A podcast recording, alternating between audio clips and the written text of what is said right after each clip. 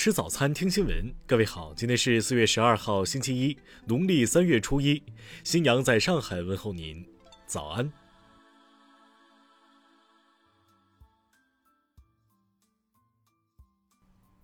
首先来关注头条消息。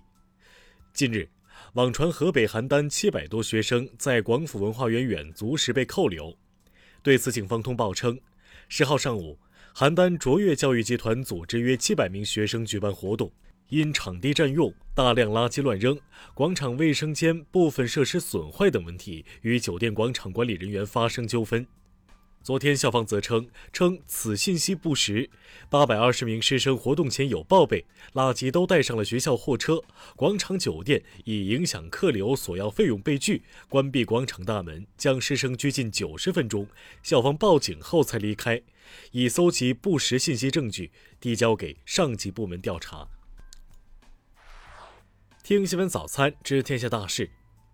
国务院联防联控机制召开新闻发布会，中国疾控中心流行病学首席专家吴尊友提醒：五一长假不要组织参与大规模聚会聚餐。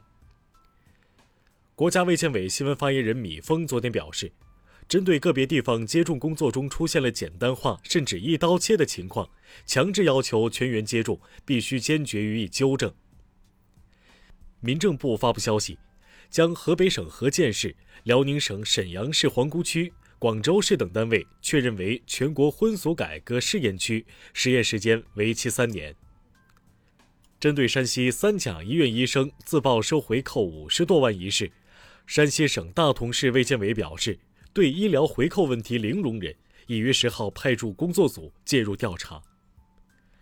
十号晚，新疆昌吉州丰源煤矿矿井突发透水事故。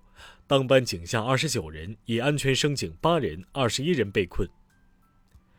十号夜间，松花江佳木斯段发布洪水黄色预警，目前佳木斯市柳树岛上一百零三人已安全撤离。十号，广州一散货船与大型货轮相撞沉没，船上十三名落水人员全部获救，身体状况良好。台铁自强号幺二六次列车昨天从云林县斗南站发车北上，途中发生机械故障，冒出浓烟。目击者称，台铁紧急疏散旅客，全员下车。下面来关注国际方面。针对近期俄乌局势，俄罗斯总统新闻秘书佩斯科夫昨天表示，没有人会与乌克兰开战，也没有人能够接受这一可能性。美国国防部长奥斯汀昨天访问以色列。双方将着重讨论伊朗核问题、叙利亚局势等，还包括讨论美国向以色列提供武器等问题。昨天，伊朗举行核技术日线上纪念活动，总统鲁哈尼发出命令，向核设施内一百六十四台离心机注入铀气体。他表示，伊朗的核技术正在稳步发展。英国文章院表示。女王丈夫菲利普亲王葬礼将在温莎城堡内圣乔治教堂举行，不会举行国葬和遗体瞻仰仪式。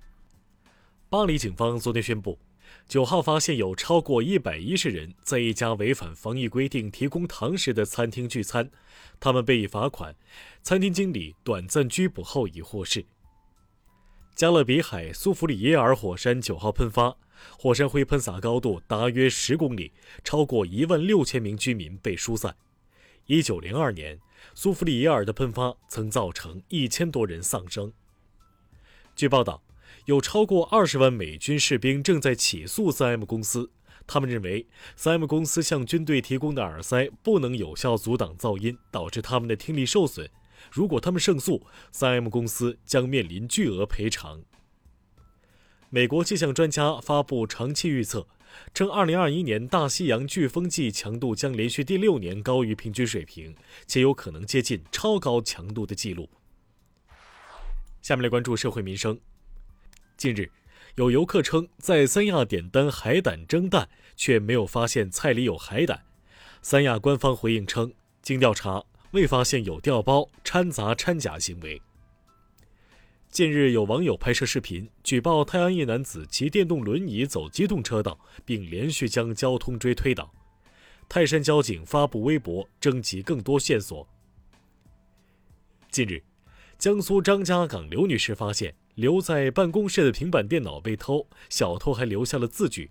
嫌疑人钱某称，留纸条是怕刘女士误会同事，影响同事关系。近日，广东惠州一名女初中生下公交时被夹住手脚，拖行近半分钟，目前当事司机已被停职。近日，重庆一位大爷带狗横穿高速公路引起事故，狗被碰撞身亡。大爷欲向车辆驾驶员索赔，结果被告知，因未履行管理宠物义务，他需要对事故负赔偿责任。下面来关注文化体育，CBA 常规赛第五十五轮，常规赛冠军广东以八十一比一百零五不敌浙江，十连胜被终结。北京女排在全运资格赛中零比三不敌天津队，惨遭四连败后，已无缘全运正赛。伊拉克第二大城市摩苏尔日前举行了一场久违的音乐会，乐手们希望用音乐为这座饱经战火的城市带来希望和活力。《你好，李焕英》公映密钥再度延期，将延长上映至五月十二日。截至目前，该片累计票房已超过五十四亿元。以上就是今天新闻早餐的全部内容。如果您觉得节目不错，请点击再看按钮。咱们明天不见不散。